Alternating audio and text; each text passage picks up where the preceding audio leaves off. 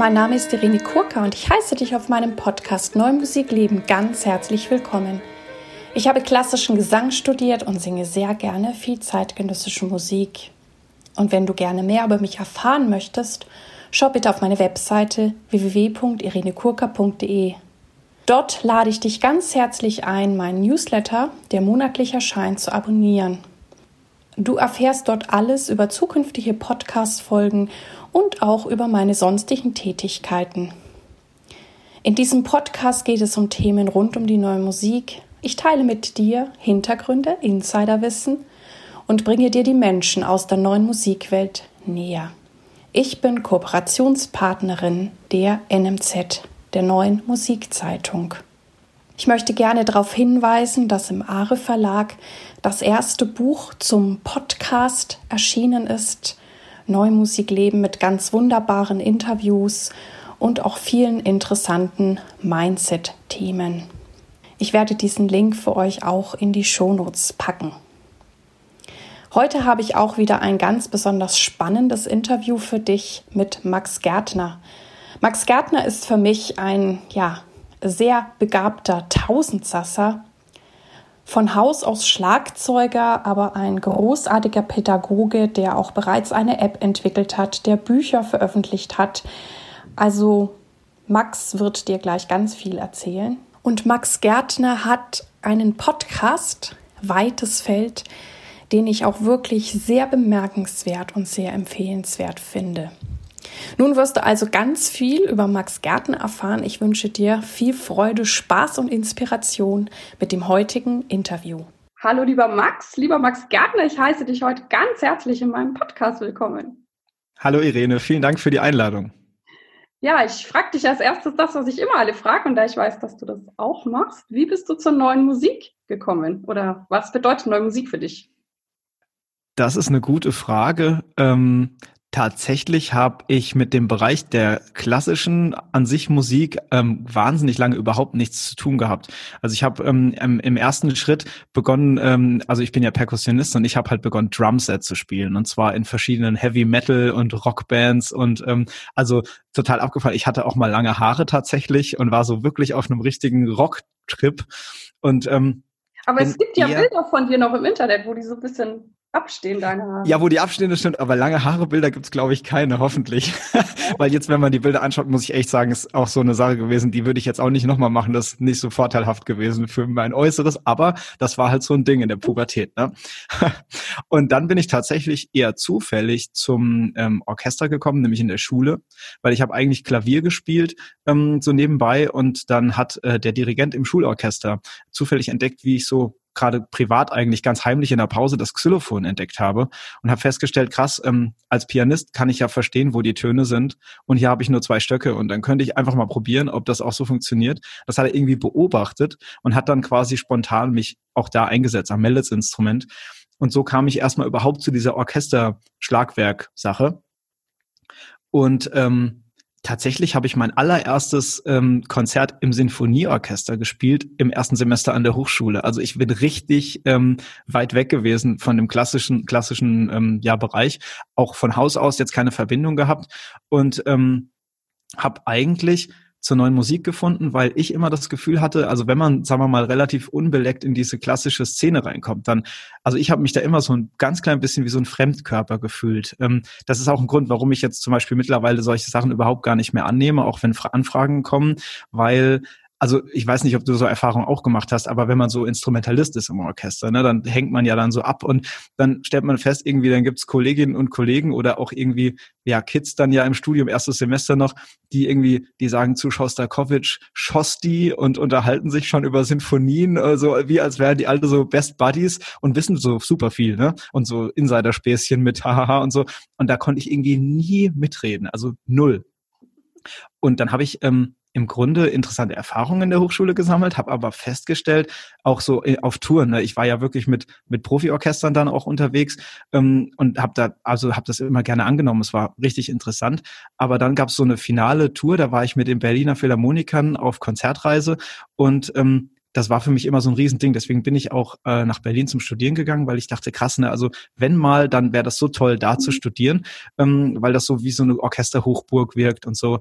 Ähm, und dann nach dieser Tour tatsächlich habe ich gedacht, okay, also wenn jetzt rein theoretisch seit ja, also seit Semestern eigentlich das das wäre, wo ich dachte, wenn mal, dann wäre ja toll hier.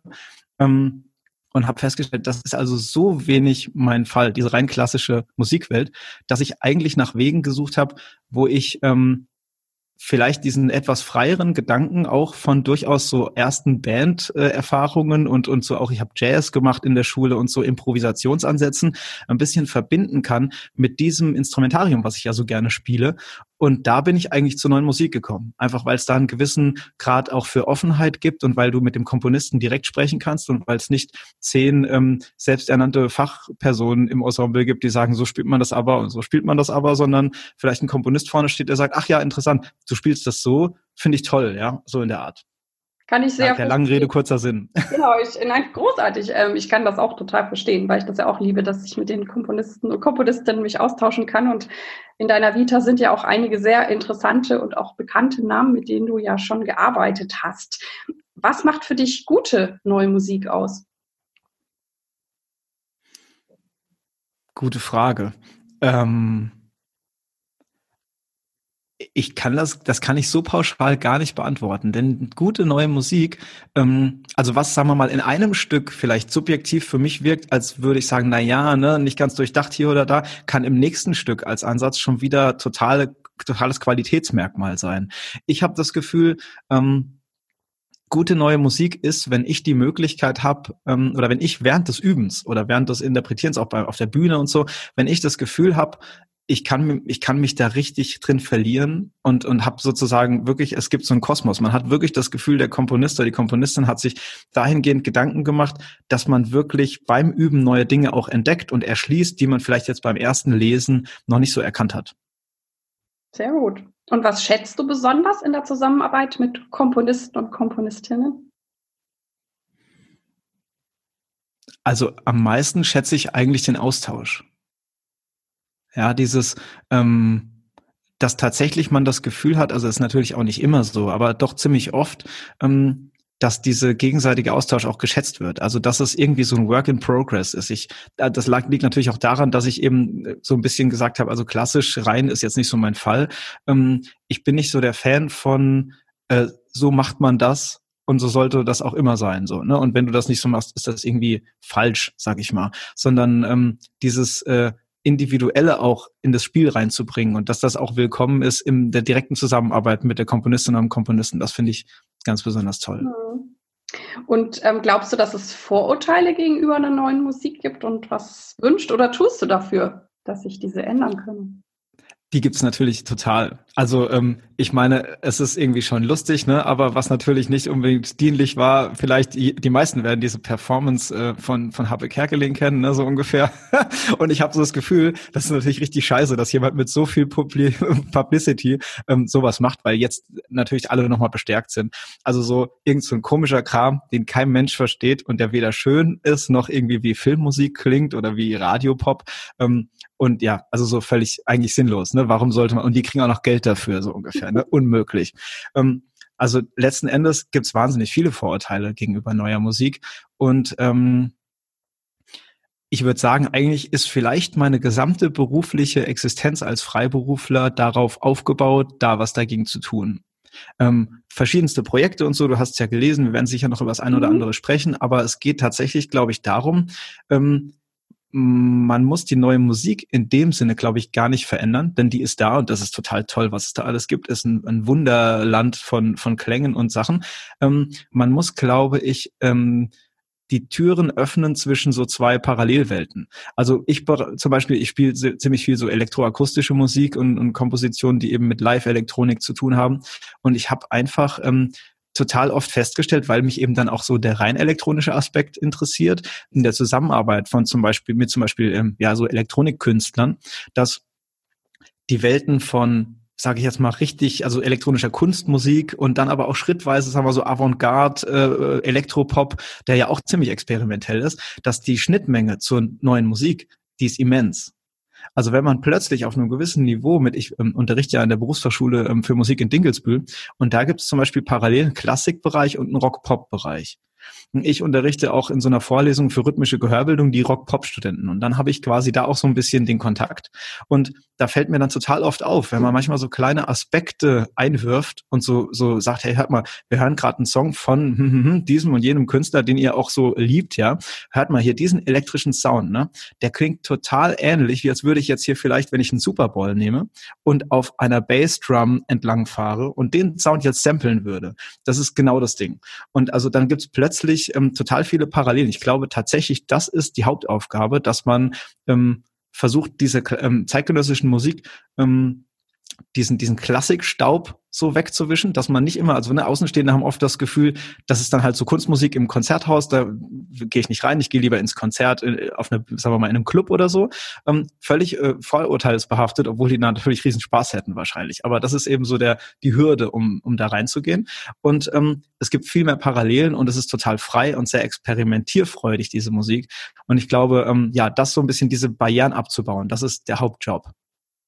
Sehr, sehr gut. Ähm, wir haben ja im März den ja, Shutdown gehabt. Ähm, wir haben noch die Pandemie ähm, ongoing.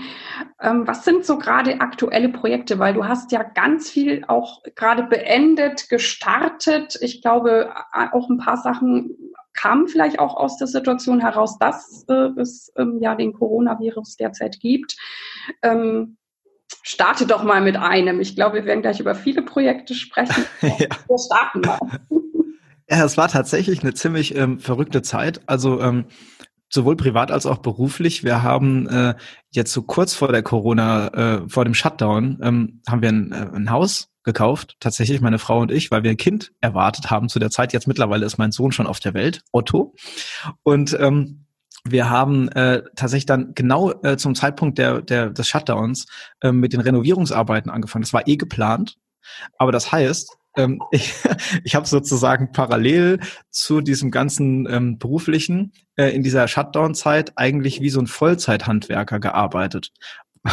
Was natürlich mega spannend war, weil ich konnte mein neues Studio einrichten und so, aber ähm, was die Sache natürlich ein bisschen erschwert hat, denn ähm, es gibt tatsächlich viel, was passiert ist in der Zeit und ähm, das ist alles eigentlich hauptsächlich nachts passiert. Und ähm, das war wirklich eine sehr arbeitsintensive Zeit. Deswegen, ich erzähle total gerne davon, weil es super viele Produkte äh, daraus entstanden sind. Aber es ist auch so ein bisschen schmerzhaft. Gerade ähm, vorgestern ist, glaube ich, in der Post gewesen, das letzte Heft, was jetzt erschienen ist bei Schott. Und als ich das gesehen habe, das war so wie so ein hüpfendes Herz, weil natürlich toll, neue Publikation. Aber gleichzeitig habe ich so beim Durchblättern so den Pain noch gespürt, wie es war, immer nachts wach zu sein und oh. eigentlich total fertig zu sein und das dann da zu schreiben. Aber ja, wir können ja mal so chronologisch vorgehen. Also letzten Endes ein ähm, so, ein so ein momentanes Projekt, was mittlerweile auch schon wieder beendet ist, war ganz spontan. Ich habe ja den Podcast Weites Feld auch und ähm, da hatte ich einen Gast, ähm, eine Gästin, die Christine Thielemann. Das ist eine Trompeterin und Musikschullehrerin aus der Schweiz und ähm, die äh, hatte ich einfach im Interview, weil die hat so ein Buch veröffentlicht und so, und da wollte ich mit ihr drüber sprechen.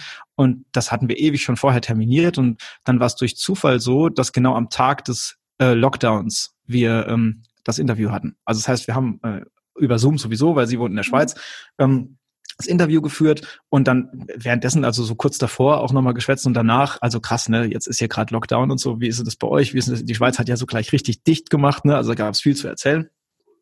Und dann haben wir ganz spontan gesagt, ähm, also hör mal, eigentlich ist das jetzt äh, total krass. Ich kriege viele Nachrichten von Kolleginnen und Kollegen, jetzt müssen alle online unterrichten. Wie geht es eigentlich? Und haben uns so ein bisschen ausgetauscht und ähm, ich habe zu der Zeit ja auch schon dieses eine Buch äh, geschrieben über Apps äh, und so. Ähm, das war schon in der Mache. Und dann haben wir beschlossen, ganz spontan, wir machen einfach so ein Projekt. Ähm, äh, und, und machen äh, also einen Podcast, einen Blog, so ein Online-Portal, schreiben auch noch ein Buch dazu und so, ähm, um quasi jetzt ganz schnell Kolleginnen und Kollegen zu unterstützen, weil es gibt echt super viele Dinosaurier im Bereich der mhm. klassischen Musik und auch der zeitgenössischen Musik. Aber ähm, also das ist natürlich no offense, äh, ihr, ihr wisst, wer ihr seid, äh, die halt nicht so viel Technik ähm, einfach benutzen und das muss halt gelernt sein, ist ja kein Ding. Ähm, das haben wir also ganz spontan gemacht. Ja, das fand ich und richtig, richtig gut, weil, weil ich das eben auch so sehe, dass man da die, die meisten Fragen hat oder, oder viele von mhm. uns und, ähm, und dass sie auch so spontan sein konnte, da gleich so viel zu lieben. Oh ja, das war echt verrückt. Also das war wirklich so, wir haben irgendwie gesprochen und das war Freitag und Samstag, Sonntag habe ich schnell eine Seite zusammengebastelt, eine Website ne, und irgendwie Facebook-Seite und den Podcast online gestellt, weil ich ja von weites Feld schon wusste, wie das geht. Und dann haben wir einfach jeden Tag gepodcastet, bestimmt drei, vier Wochen lang. Und, äh, dann haben wir das irgendwann äh, weniger werden lassen und so. Dann ist das Buch entstanden dazu. Das gibt's jetzt immer noch zu bestellen. Ähm, erfolgreicher Online-Unterricht heißt das. Und ähm, Tu mal in die Show. Genau, kommt in die Show Notes unbedingt.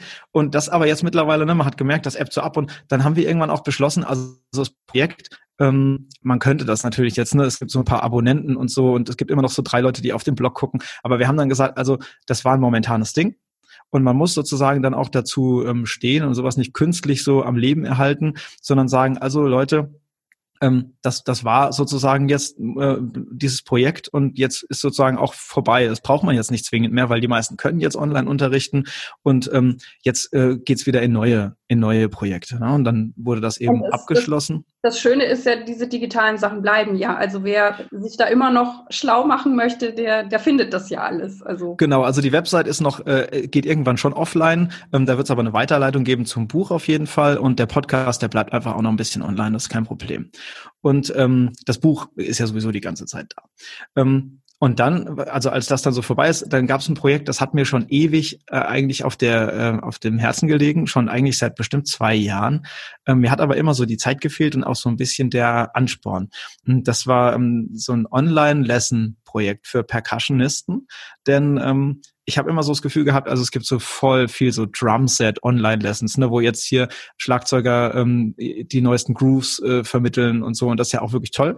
Aber wie immer ist dann so, sagen wir mal, diese Pop-Welt technisch einfach schon einen Schritt weiter. Und äh, ich finde dann immer, man muss einfach ähm, diese Medien auch mit dem, mit den äh, zeitgenössischen Inhalten bespielen. Und dann habe ich dann dieses äh, Drumex, heißt das, D-R-M-X geschrieben, Projekt gestartet. Ähm, das geht so parallel ein bisschen. Ich produziere da gerade Online-Lessons, also wirklich, ähm, wenn man Percussion lernen möchte und das online tun will. Und ähm, die wird es in Kürze dann eben da zum Anschauen geben. Ähm, unter äh, drumex-lessons.com und parallel ist es auch ein äh, tolles Projekt. Ich habe ein Stipendium nämlich bekommen, ähm, von der Hessischen Kulturstiftung und untersuche quasi, also ich forsche, ich habe schon viel im Bereich künstlerische Forschung auch gemacht und da auch publiziert und jetzt habe ich eben da dieses Projekt, also Fördergelder bekommen, um das Projekt zu realisieren, nämlich experimentelle Percussion-Spieltechniken zu untersuchen. Weil in Komp Kompositionen, ne, in zeitgenössischen gibt es wahnsinnig viele Dinge, die man als Schlagzeuger, wo man also sagen wir, mit den Instrumenten Klänge produziert, die einfach ähm, nichts damit zu tun haben, mit einem Stock auf eine Trommel zu schlagen. Hast, du bist ja selbst Fachfrau, ähm, weißt genau, was ich meine. Und das eben zu vermitteln, ne, dass also quasi es dafür auch in einer gewissen Form ähm, Forschungsarbeiten, aber auch so halb pädagogisch vermittelndes Material gibt, wo man sagen kann, ich kann einen Blog anschauen. Du kennst doch sicher auch die Heather Roche ähm, mhm. aus, aus England. Ähm, mit der habe ich ähm, da auch schon öfter äh, zusammengearbeitet und die zum Beispiel hat ja diesen Blog und das hat mich voll inspiriert. Die macht das mit Klarinette, Multiphonics und sowas und ich ähm, ja dachte, sowas wäre doch toll, wenn es auch für Percussion gäbe. So, das war irgendwie Projekt zwei und ähm, dann, also da so dazwischen dann jetzt ist dann dieses Buch äh, fertig geworden. Ich habe also für einen Schott Verlag, so ein, es gibt diese Üben und Musizieren Zeitschrift, die kennen vielleicht einige. Und da habe ich ein sogenanntes Spezialheft, also das ist dann ein ganzes dickes Heft, was sich um ein Thema dreht, ähm, geschrieben. Und das heißt, ähm, was geht ab? und ab ist geschrieben wie App, ja. Ähm, mhm. und äh, das äh, beschäftigt sich mit dem Einsatz von ähm, neuen Medien im Instrumentalunterricht, weil ich einfach finde, dass ähm, ja also die neuen Medien sind ja so ein bisschen verschrien bei vielen, auch gerade jetzt irgendwie natürlich im Schuldienst, jetzt Lehrerinnen Lehrer, die sehen immer nur das Handy, was der Schüler heimlich unter der Bank zückt und WhatsApp-Nachrichten schreibt. Ne? Aber gerade durch meine Arbeit mit den elektroakustischen Medien irgendwie habe ich das Gefühl gehabt, dass ähm, man das pädagogisch auch toll einsetzen kann. Habe das auch schon oft gemacht und ähm, habe jetzt da also jetzt nicht so eine lose Platzsammlung, nur App-Empfehlungen geschrieben. Es gibt schon am Ende jedes Kapitels auch ein paar Apps, die ich empfehle, aber hauptsächlich rein methodisch. Also wie kann ich jetzt, wenn ich eine irgendeine App habe, die jetzt vielleicht eine Metronomfunktion hat, damit man, ne, sowas ist immer so schnell überholt. Ich hatte Angst, einfach Apps zu empfehlen, die in einem halben Jahr schon gar nicht mehr existent sind oder so. Ähm, wie kann man dies und jenes einsetzen für rhythmische Übungen, für Intonationsübungen, sowas. Das ist dann da erschienen. Das gibt's jetzt mittlerweile auch zu kaufen. Da können wir den Link vielleicht auch in die mhm. Show Notes packen.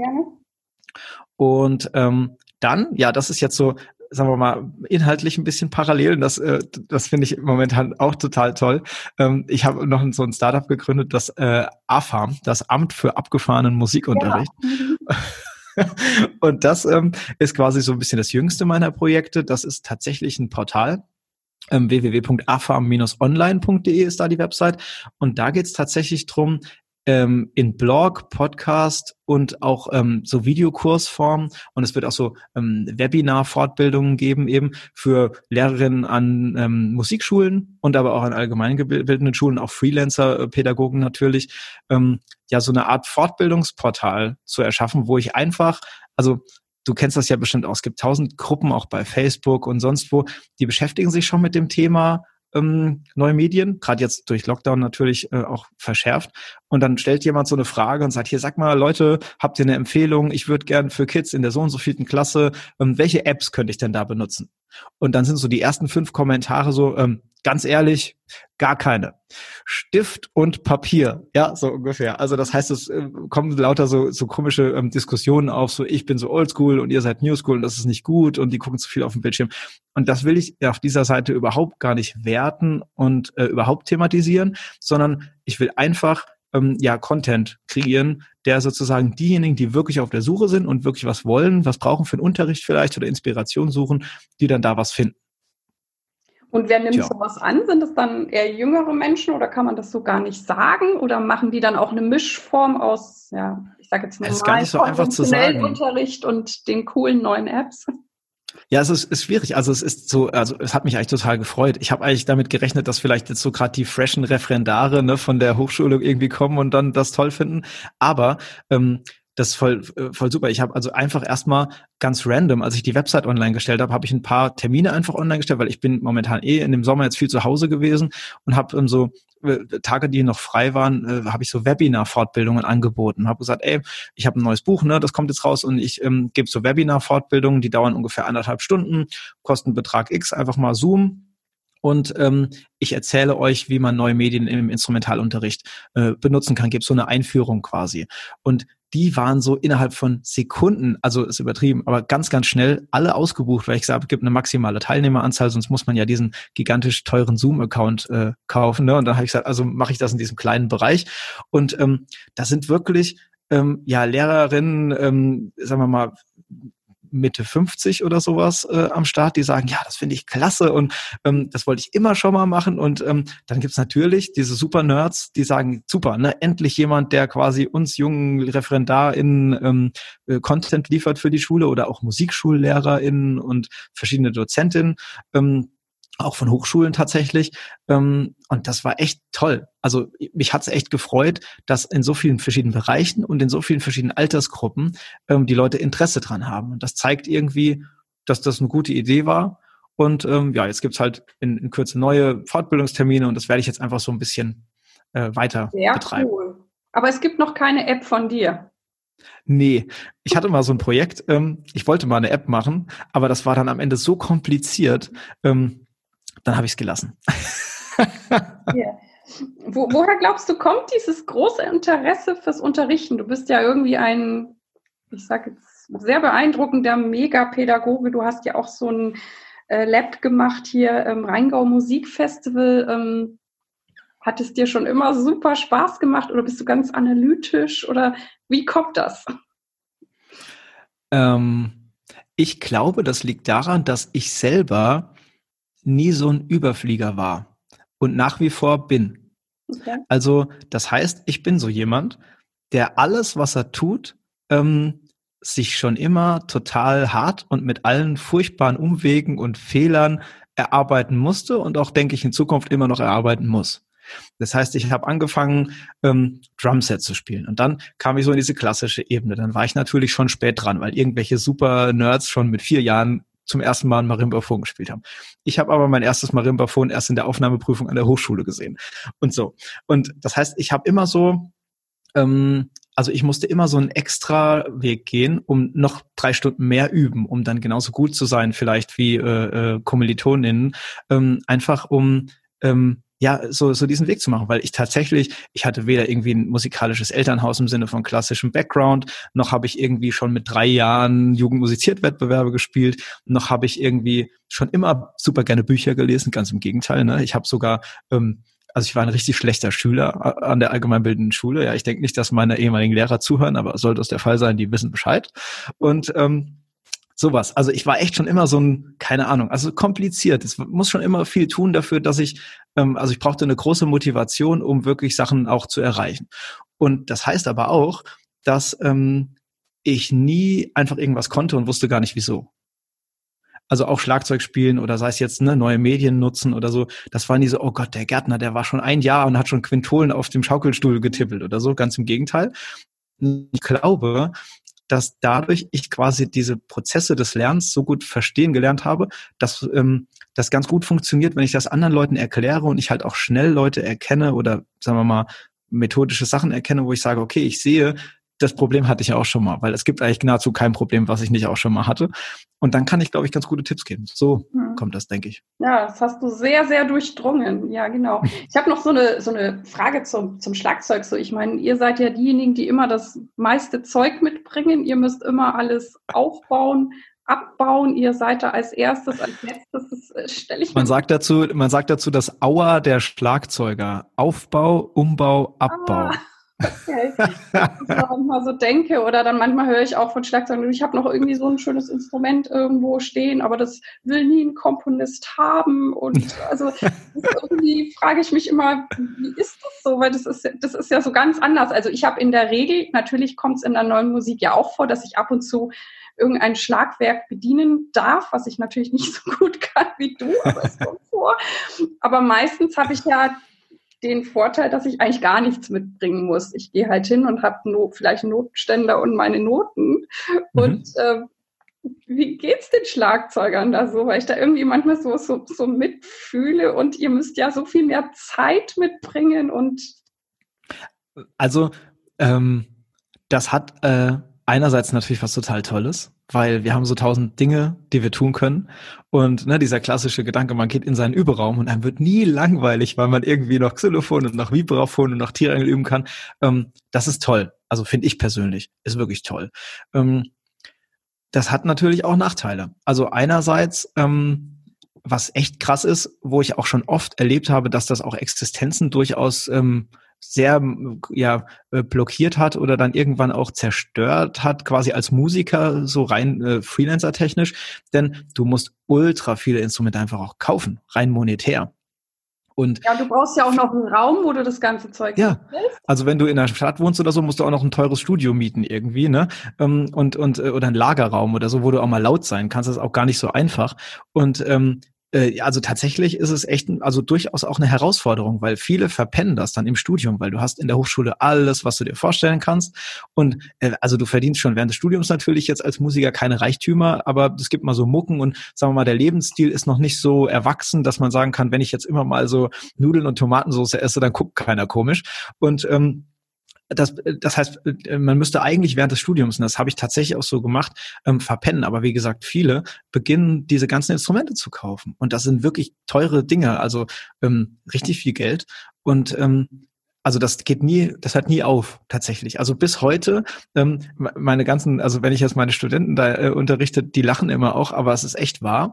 Ähm, ich gebe heute ganz oft für Konzerte immer noch mehr aus, als ich verdiene also jetzt nicht ganz regelmäßig, natürlich muss ich ja auch davon leben, aber das passiert oft. Und man muss auch bereit sein, bis zu einem gewissen Maß das zu tun, denn ähm, das gibt oft so Situationen, da kommt ein Komponist und sagt, oh, ich würde wahnsinnig gerne, ich habe so ein Aquaphone, das ist dieses Ding, wo man so Wasser bewegt ne, mit dem Bogen.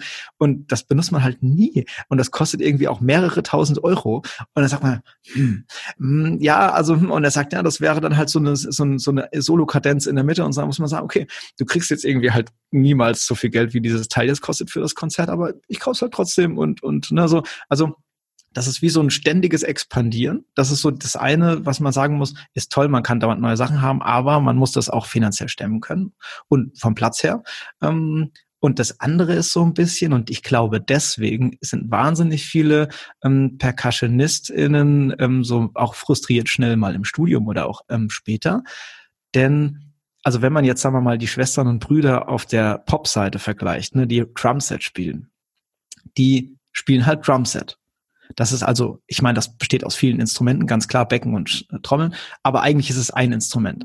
Die üben also ein Instrument und die haben dadurch an diesem einen Instrument ähm, so ein enormes Zuhausegefühl und so eine tolle Expertise. Ähm, auch natürlich alle anderen InstrumentalistInnen, wo man sagt, hey, Flöte oder, oder Kontrabass, egal. Die haben ein Ding. Und das, das kennen die, die wissen, wie sich das anfühlt. Die haben das immer im Arm oftmals sogar. Die Beziehung ist ja sehr eng, auch dann bei Streichern gerade, ähm, wo man denkt, das vermisst man manchmal. Also man kann wirklich sehr viel, wirklich richtig äh, amtlich, aber ähm, man hat nicht dieses Zuhausegefühl. Ne? Es gibt der äh, Håkon Stene, ähm, das ist der Schlagzeugprof in Freiburg, der hat ein Buch darüber geschrieben. Das sollten wir unbedingt verlinken. Ja, ähm, das heißt This is not a drum. Und da hat er tatsächlich darüber geschrieben. Ähm, der nennt das postinstrumentales Zeitalter, was er damit auch ein bisschen ausrufen möchte und sagt, ähm, der PercussionistInnen haben dieses Problem, dass die sich nirgendwo wirklich zu Hause fühlen. Und ähm, wie kann man es schaffen, unabhängig vom, vom Instrument, was man vielleicht benutzt, es gibt ja eine neue Musik, man spielt mal eine Blechdose oder ein, eine, eine Autofeder und so, also auch ganz äh, alltägliche Dinge. Wie kann man es schaffen, eine Methodik für Schlagzeug zu entwickeln, die unabhängig davon ist oder eine Identifikation des Schlagzeugers unabhängig von dem von der Oberfläche, auf die er schlägt sozusagen. Ja. Also das ist durchaus ein interessanter Aspekt, den man nicht unterschätzen sollte. Genau, und dann braucht man meistens noch ein Auto, um das irgendwie durch die Gegend fahren zu können. Äh, fusioniert man dann auch mal mit anderen Kollegen oder dass man sich was ausleihen kann oder ist das zu, zu kompliziert? Also das gibt's schon auch. Also es gibt ja so Künstlerhäuser, ne, wo dann viele auch ihre Ateliers und Studios haben und so. Ähm, ich habe in Frankfurt auch in so einem, als ich noch in Frankfurt gelebt habe, ähm, jetzt sind wir ein bisschen aufs Land gezogen, ähm, habe ich auch so ein Studio gehabt und da hätte auch die Möglichkeit bestanden, sowas zu machen. Ähm, ich habe das jetzt nie so gemacht. Ich meine, ähm, das liegt auch ein bisschen daran, ich habe ich hab relativ früh ein Endorsement auch gehabt und habe dann, äh, also sagen wir mal, äh, Instrumente auch bekommen von Herstellern und dann musste ich nicht ganz so viel ähm, mir leihen. Und ähm, man hat irgendwann auch so eine Beziehung zu den vielen Instrumenten. Man pflegt die ja auch total. Und dann hat man auch so ein bisschen, aber das gibt sicher auch, dieses Sharing ist bestimmt jetzt mittlerweile in vielen Kreisen auch schon beliebter. Nur man denkt so, hey, das ist echt, man schlägt ja schon drauf, ne? Also aufs Instrument meine ich jetzt. Und man hat dann auch Angst, wenn jemand anders draufschlägt, natürlich, ob der auch so behutsam draufschlägt wie man selbst. Ne? Das klingt jetzt erstmal widersprüchlich, aber also dann, ich, ich persönlich, sag ich mal, ähm, verleihe jetzt eher ungern mhm. Instrumente. Okay. Jetzt haben wir schon drüber gesprochen, was du alles Verschiedenes machst. Konzertieren tust du ja auch. Und ähm, wie kriegst du alles unter einen Hut? Wie ist dein Zeitmanagement? Gibt es was, was du empfehlen kannst?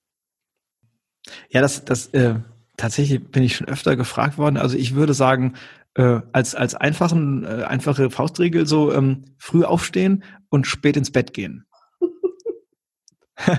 um es mal so über einen Kamm zu scheren, das ist gar nicht so einfach. Also ähm, tatsächlich habe ich gar nicht so ein supergeiles Zeitmanagement.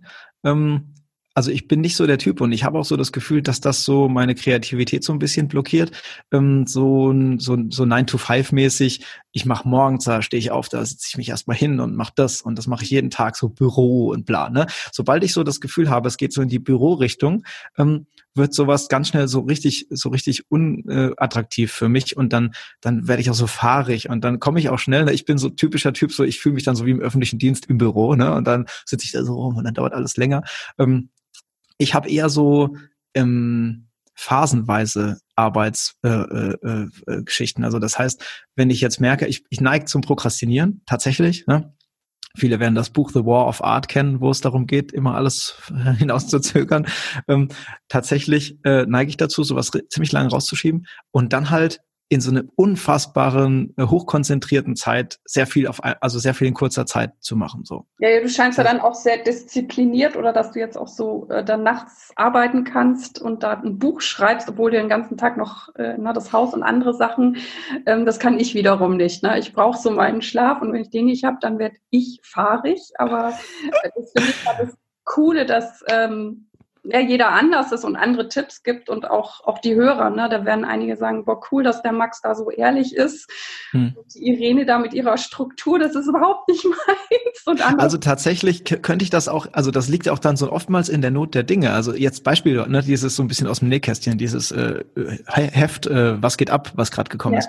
Ähm, ich wusste eigentlich ja schon, also theoretisch wusste ich schon im März, äh, dass ich das schreiben muss. Ne? Und ich wusste auch, wie, wie lang das sein muss. Also es gab echt, das ist ein richtig professioneller Verlag und mein Lektor, ähm, Shoutout an der Stelle, der äh, ist wirklich also so oberprofessionell, der konnte mir schon richtig früh sagen, wie viele Seiten das haben wird, wie viele Zeichen sogar mit Leerzeichen ich schreiben muss ähm, und so.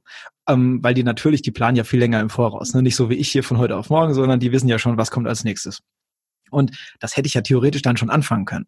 Aber ich wäre zum Beispiel nie in der Lage gewesen, dann schon Nachtschichten zu machen. Never ever. Das konnte ich nur, weil ich wusste, oh shit, ey. Ich habe natürlich, also beim Arbeiten oder beim Autofahren, ich denke da immer drüber nach. Ich habe immer so Notizen im Handy und dann schreibe ich schnell was rein. Ich habe so ein, so ein Ordnersystem, ziemlich komplexes, dass ich an jeder Stelle, wenn mir was einfällt, zu genau dem Ding dann schnell was reinschreiben kann ähm, und finde das dann auch ziemlich schnell. Aber äh, ich, ich hätte never ever dann sagen können, okay, jetzt muss ich aber mal bis heute Nacht um drei schreiben, so. Weil äh, dann wusste ich, hey Max, chill, das sind noch vier Monate, du hast noch Zeit. Aber so ein paar Wochen vorher, da weiß ich dann, ey, wenn ich jetzt nicht anfange, dann ist es echt schlimm, weil dann schaffe ich es nicht und dann geht es. Naja, ah super. Mir fällt gerade noch was ein, darüber müssen wir auch noch unbedingt sprechen. Ähm, ich erinnere mich nämlich so an unsere Vorgespräche und ich war ja auch schon in deinem Podcast. Ja, die Folge packen wir auch in die Show Notes unbedingt. Das genau, war auch sehr genau, spannend. Das zweite Feld, den ich auch sehr, sehr gerne mag und auch selber gerne höre. Wie ist es zu diesem Podcast gekommen? Ja, ähm, da muss ich tatsächlich mal überlegen. Das ist, also ich ich kann gar nicht genau den Moment erinnern, wo das tatsächlich war, dass ich sagte, jetzt mache ich diesen Podcast. Ähm, ich bin halt ziemlich viel unterwegs, also im Auto auch, äh, beziehungsweise jetzt etwas weniger durch Lockdown und so, aber äh, vorher war ich also immer viel on the road und fährt man lange Autos, äh, Autofahrten und ich habe ähm, schon immer gerne Podcasts gehört. Also schon immer ganz wahnsinnig gerne. Also jetzt gar nicht unbedingt Musikpodcasts nur, sondern ne, so Interview-Podcasts und also ich habe nämlich lange wirklich so Sachen gesucht, die ich machen kann auf den Autofahrten. Dann habe ich irgendwann mal so super sündhaft teure Audible-Abos gehabt, ne, wo man dann so Hörbücher, aber dann war irgendwie so ein Hörbuch in zwei Stunden vorbei, aber die Autofahrt dauerte irgendwie vier Stunden und dann war schon vorbei. Und dann dachte ich, also das kann so nicht sein. Ähm, und dann habe ich ähm, YouTube-Videos geschaut da gibt es doch manchmal so welche, die auch nur so Gespräche oder mhm. einer erzählt was. Dann habe ich nie das Bild natürlich angeguckt, aber habe den Ton gehört. Ähm, und dann irgendwann habe ich durch Zufall eben diese Podcasts entdeckt. Und da habe ich gemerkt, krass, es gibt in diesem Ding, äh, in dieser Welt der Podcasts, für jeden Nerd ein Thema, wo es drei Podcasts gibt, wo du eigentlich rund um die Uhr hören kannst. Genau. das hat mich total fasziniert, ne? weil was wir machen, ist ja schon ein ziemliches Nischending und mhm. aber in anderen Bereichen genauso. Also was mich spontan interessiert hat, spontan. Äh, das heißt jetzt mal, irgendwie ein super Angel-Podcast und so ganz verrückte Sachen. Ja, und, und das ist so, so verrückt, ne? Und also das gibt ja auch so andere Welten. Ähm, das auch zum Beispiel bei Twitch, ne, es gibt jetzt auch von Drumex einen Twitch-Kanal, da können wir vielleicht später noch kurz reden, ist genau dasselbe, ähm, wo man sagt, also es gibt so tolle ähm, äh, Universen, von, also von denen man gar nichts wusste, weil man die Tür noch nie aufgemacht hat. Und da habe ich dann gedacht, krass, also ähm, denn ich habe dir ja schon äh, vorher ein bisschen erzählt, also ich hatte oft das Gefühl, dass auch diese klassische Welt so ein bisschen nicht so zu mir passt. Und ich habe eigentlich gedacht, ich habe vielleicht ein paar sagen wir mal, Ansichten, obwohl ich selber ja gar keine Solo-Folgen mache, wo ich jetzt von mir erzähle, ähm, die ich aber da im Podcast so ein bisschen bündeln kann. Und so habe ich dieses Konzept entwickelt und lade da jetzt eben immer Leute ein, von denen ich denke, dass ähm, die Geschichten erzählen können, die einfach ähm, ja klassische Musiker in, äh, inspirieren, die vielleicht und das war auch so ein bisschen Motivation. Ich habe nämlich ja so viele auch kennengelernt, die sagten, pff, ich weiß gar nicht so recht. Ne, ich merke jetzt plötzlich im Studium dieses rein klassische, dass da fühle ich mich gar nicht so wohl. Aber was soll ich denn machen? Und ich dachte, das könnte vielleicht Inspiration sein. Ja, ich finde den super. Ich empfehle den. Wir packen den in die Shownotes. Und du hast gerade angesprochen, Twitch-Kanal. Was ist das Schönes? Ja, kennst du das Twitch? Nein. Also ich kannte das vorher auch nicht. Ich habe das durch Zufall auch in irgendeinem Podcast hat das jemand erzählt. Und ähm, also das ist so eine Plattform vergleichbar mit YouTube, ähm, nur dass es nur um Livestreams geht. Und das ist auch wieder so ein Ding. Es ist also jetzt, äh, es gibt eine Million Leute, die sagen, oh, es gibt ja schon seit zehn Jahren. Und es gibt dann ganz viele auch, die sagen, habe ich noch nie gehört. Ne? Also wieder so ein Universum. Das ist ein Portal, da geht es um Livestreams. Das ist ursprünglich mal groß geworden, weil es gibt, und das wusste ich auch lange nicht, so eine richtige E-Sports-Szene. Das mhm. heißt äh, Sport im Sinne von äh, gegeneinander Ballerspiele und Strategiespiele Leute, die richtig viel Geld damit verdienen. Ja, Weil das ist Wahnsinn. beim Spielen zuguckt, das ist der Hammer, ne? Da gibt's richtig so diese äh, Fußballstadien, manchmal so Events, da sitzen die mitten auf dem Fußballplatz quasi mit so großen Bildschirmen und dann ist das Stadion mit 40.000 Leuten ausverkauft und die gucken zu. das kann man sich gar nicht vorstellen irgendwie.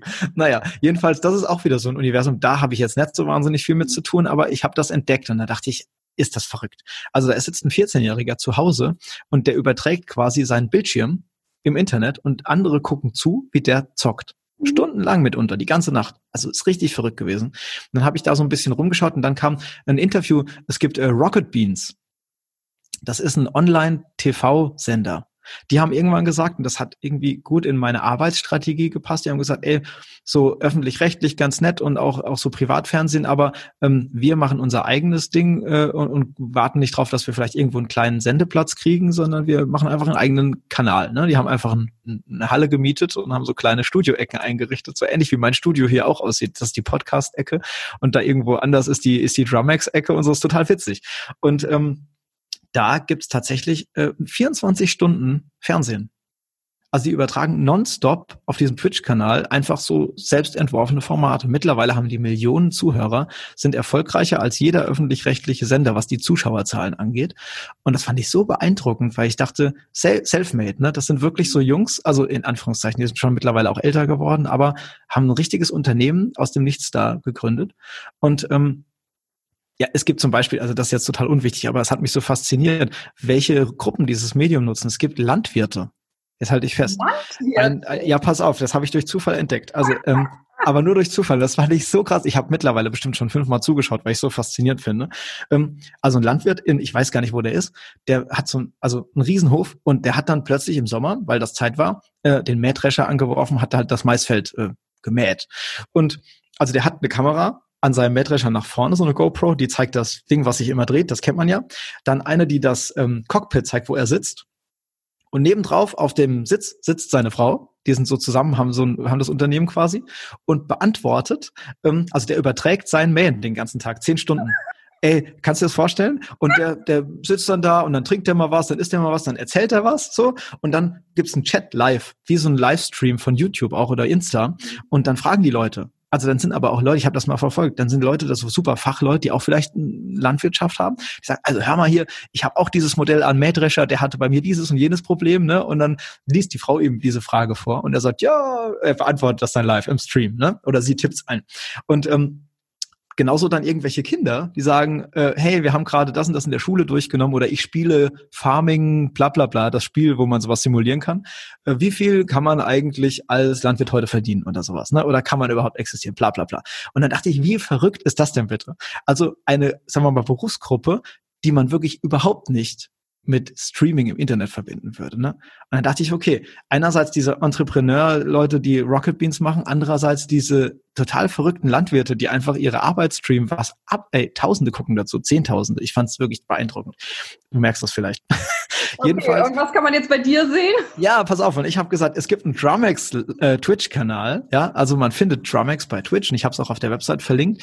Und da mache ich regelmäßige Livestreams aus meinem Studio ähm, zu Zeiten, weil es gibt ziemlich viele auch in Amerika, die das interessiert, halt für Deutsche oftmals spät oder nachts. Ähm, und äh, da spiele ich sozusagen, weil ich nehme im, im Blog ja ähm, ein, einzelne Kompositionen durch. Jetzt gerade bin ich bei Matthias Kaul und ähm, mache sein Songbook for Snare Drum. Und ähm, da ist es einfach so, dass ich dann quasi live die Klänge erzeuge und rumexperimentiere. Das, was ich im Grunde mache, um den Blogbeitrag zu schreiben, ne, um das kennenzulernen. Und das mache ich live. Und währenddessen korrespondiere ich mit den Leuten, die zuschauen. Und ähm, die sagen, ah krass, was nimmst du denn für eine Snare Drum oder was hast du denn da für Sticks oder ähm, ne, wo hast du den Super Bowl her? Und es ist total verrückt. Also hey, da gucken noch keine 10.000 Leute zu, aber hoffentlich bald. Ähm, aber das ist einfach ein Medium, das habe ich wow. jetzt einfach mal so genutzt. Sehr spannend. Wie oft machst du das? Also so einmal die Woche in etwa. Ich kündige das immer im Newsletter an. Das heißt, wenn man, ähm, da kriegt man so eine Einladung dann, wenn man den abonniert, dann ähm, kriegt man da auch immer Info. Klasse. Wer oder was hat dich am meisten geprägt und inspiriert? Boah. Das ist sehr schwer. Ähm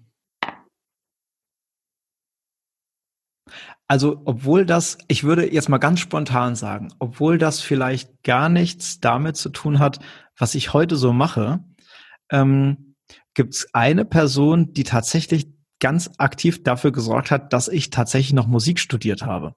Und das wäre ja sonst nie zu all dem gekommen, was ich jetzt mache. Ähm, obwohl ich da noch in einem ganz anderen Stadium war. Und zwar, du musst dir vorstellen, ähm, nach dem Abi, da habe ich erstmal Jura studiert. Oh. Also, aber nur ganz kurz. Wann, wie weit? Nein, um Gottes Willen. Ganz kurz nur, ein, ein Semester. Du musst dir vorstellen, ich habe gar keine Ahnung gehabt, was ich machen soll. Mhm. Und ich mhm. komme aus einem richtigen Kaff. Also da wohnen so 2000 Leute ungefähr. Und ähm, ich habe, wie gesagt, in der Schule nicht so wahnsinnig viel Connections schon zu solchen klassischen Szenen gehabt. Es gab bei uns auch keinen Jumu-Wettbewerb und sowas. Ähm, und also den gab es sicher, ich habe nur nicht davon gewusst. Und ähm, das heißt, ich habe auch äh, du kennst das auch noch, ähm, ich bin 86er Jahrgang. Es gibt, da gab damals nicht so dieses Internet wie heute. Also es gab das schon, aber man hat es nicht so benutzt. So, die Hörerinnen, die ein bisschen jünger sind, können sich das gar nicht mehr vorstellen. Wir sind schon alt, Irene. Jedenfalls, ähm, das, also ich konnte nicht rumgoogeln oder YouTuben und schauen, was äh, macht man eigentlich, wenn man Musik studiert. Ne? Oder wissen die Website einer Unität, wo kann ich mich in, informieren? So, das irgendwie war das noch nicht so im, im Usus täglich. Und ähm, das heißt mit anderen Worten, alles, was ich über Berufsausbildung wusste, war in einer Stunde in der 11. Klasse, kam unser Klassenlehrer rein, hat so ein dickes grünes Buch auf den Tisch gelegt und hat gesagt, das ist der Atlas Studium oder wie das hieß. Und das gab es damals für jeden Schüler. Und lest mal, da könnt ihr gucken, was ihr alles machen könnt. So, dann war es vorbei. Und ich hatte damals auch nicht den Schlagzeuglehrer, der gesagt hat, ich zeig dir, wie das alles geht und so. Und ähm, das heißt, ich habe echt Schiss gehabt. Also ich wusste irgendwie, okay, ich kann das scheinbar ganz gut mit dem Schlagzeugen und so und habe dann auch klassisch da Vibraphon und sowas gespielt, aber ich habe ähm, immer gedacht, dass das wahrscheinlich nur so ist, weil ich in so einem kleinen Ort wohne. Also so Big Fish, Little Pond Konzept, ne? Ähm, das ist nur so, weil es keinen anderen gibt, der das auch kann. Dass man denkt, dass das der Max ganz gut kann. So. Und habe einfach Angst gehabt, ähm, mich dem Hochschulding zu stellen, weil ich dachte, das schaffe ich sowieso nie. Und dann habe ich, ähm, weil meine Mutter kommt aus dem Kontext und so, und dann habe ich irgendwie gedacht, pff, da brauche ich keinen NC, weil hätte ich auch niemals gehabt. Ähm, schreibe ich mich mal ein für Jura. Das war echt so Abi vorbei, wenn ich heute manchmal Schüler begleite, ne, die, die Abi machen. Die wissen ja schon in der neunten Klasse, was die machen wollen später und schon an welche Hochschule die gehen wollen. Und ich habe so, das Abi war vorbei, das kann man sich heute gar nicht mehr vorstellen. Dann habe ich, dann habe ich mich informiert, ein bisschen gegoogelt, was geht überhaupt und habe mich einfach beworben, so random. Dann habe ich ein Semester in Mannheim gewohnt und habe an der Universität zu Mannheim, schönes Schloss, ähm, Jura studiert. Also es war irgendwie interessant, aber es war auch natürlich sterbenslangweilig, ganz furchtbar. Und ähm, dann habe ich äh, den Sprung tatsächlich äh, an die Hochschule nur gemacht, weil ich habe in dem Moment schon gedacht, bereue ich das jetzt vielleicht, dass ich Jura studiere. Dann kam ähm, so eine Ausschreibung. Es gibt ein Landesjugendblasorchester in Hessen. Das gibt es noch gar nicht so lange. Das wurde nämlich erst gegründet im Jahr meines Abiturs 2007. Und ähm, damals war halt sinfonische Blasmusik, also was, was man aus Filmmusikkontexten oft kennt, mein Ding, weil an der Schule gab es halt so ein Orchester, kein Sinfonieorchester. Und ähm, da habe ich drin gespielt, das kannte ich also. Und dann habe ich eben in diesem E-Mail-Verteiler irgendwann die Mail gekriegt, ihr könnt euch da bewerben. Da konnte man auch noch sich bewerben, wenn man schon Abi hatte. Man durfte, wie heute auch, ne, man darf bis 5, 26 oder so in solchen Ensembles Mitglied sein. Dann habe ich mich da beworben, einfach nur, weil ich dachte, ach, es wäre doch schön, wenn ich noch sowas machen könnte, nebenbei, um nicht jetzt alles umsonst. Ich hatte auch ein Xylophon zu Hause und so dachte ich, kann ich ein bisschen üben. Und dann war es quasi so, mein Semester ging los im September oder sowas. Und irgendwann dann im Oktober ähm, startete diese Arbeitsphase von diesem Landesjugendblasorchester, diese Gründungsarbeitsphase. Und da war damals der ähm, künstlerische Leiter oder der Dirigent vielmehr, ähm, der hieß Hans Rückert. Und also das kann ich jetzt hier so sagen, weil wir haben selber schon bei mehreren Flaschen Rotwein ganz beseelt äh, über dieses Thema gesprochen, habe mich schon mehrmals persönlich auch bedankt. Der war nämlich ähm, ähm, Bassposaunist im Hessischen Rundfunk Sinfonieorchester und Prof an der Frankfurter Musikhochschule. Und der hat durch seine Blechbläser-Herkunft im, im Blasmusikbereich mega viel Erfahrung und wurde deswegen da auch als Dirigent engagiert. Und ähm, also ich habe da dann so Xylophon-Parts und so und das war halt eben alles ein bisschen komplizierter. Und dann hat der mich zur Seite genommen und hat gesagt, sag mal, du, du studierst aber wahrscheinlich Schlagzeug oder so. Ne? Du sagst, du hast gerade Abi gemacht, studierst du Schlagzeug. Ich sag, nee, ich studiere Jura. und da sind so die Augen aus dem Kopf gefallen und er sagt, was? Ähm, also hör mal, er hat mich so zur Seite genommen. Das ist totaler Quatsch. Also du musst unbedingt, egal was du tust, aber du musst dich unbedingt an der Musikhochschule einschreiben, musst unbedingt Musik studieren. Also das wäre so verschenkt, ne, wenn du das jetzt nicht machst. Und das war tatsächlich also äh, ein Impuls, der dafür gesorgt hat, dass ich im Foyer dieser Jugendherberge, in der wir geprobt haben, an den Computer gegangen bin, der da stand und ähm, gegoogelt habe, wie ich mich da bewerben kann und mich tatsächlich genau in diesem Moment da in diesem Foyer zur Aufnahmeprüfung eingeschrieben, also angemeldet habe. und so ging's los. Deswegen lange Geschichte, aber es war echt doch prägend. Ähm, der ist tatsächlich, glaube ich, jemand, der quasi mich jetzt inhaltlich vielleicht, was man heute sehen würde, nicht so geprägt hat, aber der doch den Grundstein gelegt hat für das, was ich jetzt hier mache. Sehr, sehr Vielen gut. Dank an der Stelle nochmal. Ich weiß nicht, ob er Podcast hört, ich denke nicht. was bedeutet für dich Erfolg? Boah. Also, ich glaube, Erfolg auf verschiedensten Ebenen bedeutet für mich, wenn ich es schaffe, mich als Person ähm, komplett ähm, aus einer Sache rauszunehmen. Also wenn ich es geschafft habe, ein Projekt zu starten oder ein Musikstück zu spielen oder ähm, zu unterrichten, also es spielt ja immer, es kennt ja jeder Künstler, ähm, haben immer die Gefahr, ähm, ein bisschen egozentrisch auch zu sein, weil man immer sehr viel an sich arbeitet und sowas. Und ich habe das Gefühl, ähm, das versuche ich so richtig intensiv, es klappt aber auch nicht immer, ähm, dass es richtig gut ist, was ich mache, erst dann, wenn ich es schaffe, ähm, so wenig wie möglich darüber nachzudenken, wie ich dabei dastehe sozusagen, sondern nur die Sache an sich wichtig ist. Hm. Und was treibt dich an? Hast du eine Vision? Also da würde ich sagen, wahrscheinlich das, was ich irgendwo eingangs schon mal gesagt habe, also die Idee, ähm, einerseits dieses neue Musikfeld, ähm, sagen wir mal, äh, zukunftsfähiger zu machen, indem ich versuche, verschiedene, ja, ja, moderne Kanäle vielleicht zu nutzen, auch um, also einerseits das zu spielen, andererseits es zu verbreiten und ähm, ja, Percussion, vielleicht ganz fachbezogen an sich, ähm, also die, das ist doch durchaus eine Herzensangelegenheit. Ähm, momentan geht, sagen wir mal, das klassische Schlagwerk in so eine Richtung, ähm, also nicht nur um Gottes Willen, es gibt tolle Interpreten auch im anderen, in anderen Bereichen, aber ähm, wo man oft das Gefühl hat, es hat auch sehr viel mit, ähm, mit dem Performer an sich zu tun. Der ist durchaus äh, doch sehr auch sehr im Mittelpunkt und es hat oftmals auch fast so ein bisschen so ein, so ein Zirkus. Das meine ich durchaus ähm, nicht nur positiv. Ähm, und ich finde das ein bisschen schade, ähm, dass es so darauf oft reduziert wird. Also schnell und laut und, und möglichst viele Instrumente auf der Bühne und rennen von da nach da und so.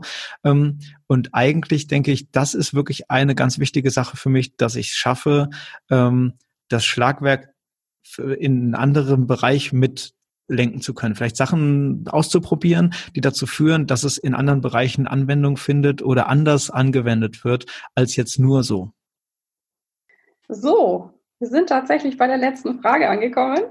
Ich möchte von dir wissen, welchen Tipp möchtest du jungen Künstlern und Künstlerinnen geben? Ich glaube, am wichtigsten wäre, weil also es gibt natürlich in so vielen Bereichen ähm, äh, irgendwie äh, Künstlerinnen und Künstler, es ist wahnsinnig, es ist wahnsinnig wichtig oder das Allerwichtigste ist eigentlich, ähm, sich selbst treu zu bleiben. Es gibt ein, es gibt eine Heavy Metal aus meiner Heavy Metal Zeit. Ähm, Crowbar heißt die Band und äh, der Sänger hat, ein, hat einen Song geschrieben, ähm, da kann ich eine Zeile draus zitieren. Der äh, ist natürlich in, in der Heavy Metal Manier etwas brutal formuliert, aber die Message ist richtig. Ähm, da sagt er, Don't be the slave, don't let your weakness show. To build a mountain takes a long, long time. Also vielleicht nicht ganz so aggressiv gedacht, aber ähm, man muss manchmal durchaus ähm, eine lange Durststrecke auch in Kauf nehmen, auf dem Weg ähm, eigene Ideen durchzusetzen und sollte nicht zu früh äh, aufgeben und den denkbar einfacheren Weg einschlagen, ne? nur um voranzukommen, sage ich mal. Ja, das ist ein großartiges Schlusswort. Lieber Max, ich danke dir sehr für die Zeit und für dieses wunderbare Interview und ich drücke dir für alles, alles die Daumen und ich hoffe, dass wir uns irgendwann auch mal persönlich sehen, weil bislang sitzen wir hier irgendwie seit Monaten im, im Lockdown und es war noch nicht möglich. Aber das schaffen wir noch. Das hoffe ich auch. Herzlichen Dank für die Einladung, liebe Irene. Dies war also das Interview mit Max Gärtner. Ich hoffe, du konntest viel für dich mitnehmen und ich freue mich wie immer auf deine Ideen und Anregungen und den Austausch mit dir. Es stehen dir meine E-Mail-Adresse zur Verfügung oder du kannst mich natürlich auch über Facebook kontaktieren. Vielen Dank, dass du bei mir eingeschaltet hast. Ich hoffe, es hat dir gefallen und dich inspiriert und ich freue mich sehr, wenn du dir etwas Zeit nehmen kannst, mir und diesem Podcast eine gute Bewertung auf iTunes abzugeben. Und ich freue mich auch, wenn du diesen Podcast deinen Freundinnen und Kollegen empfehlen kannst. Ich danke dir sehr. Dir alles Gute. Lebe deine Musik, lebe dein Leben und bis zum nächsten Mal. Deine Irene.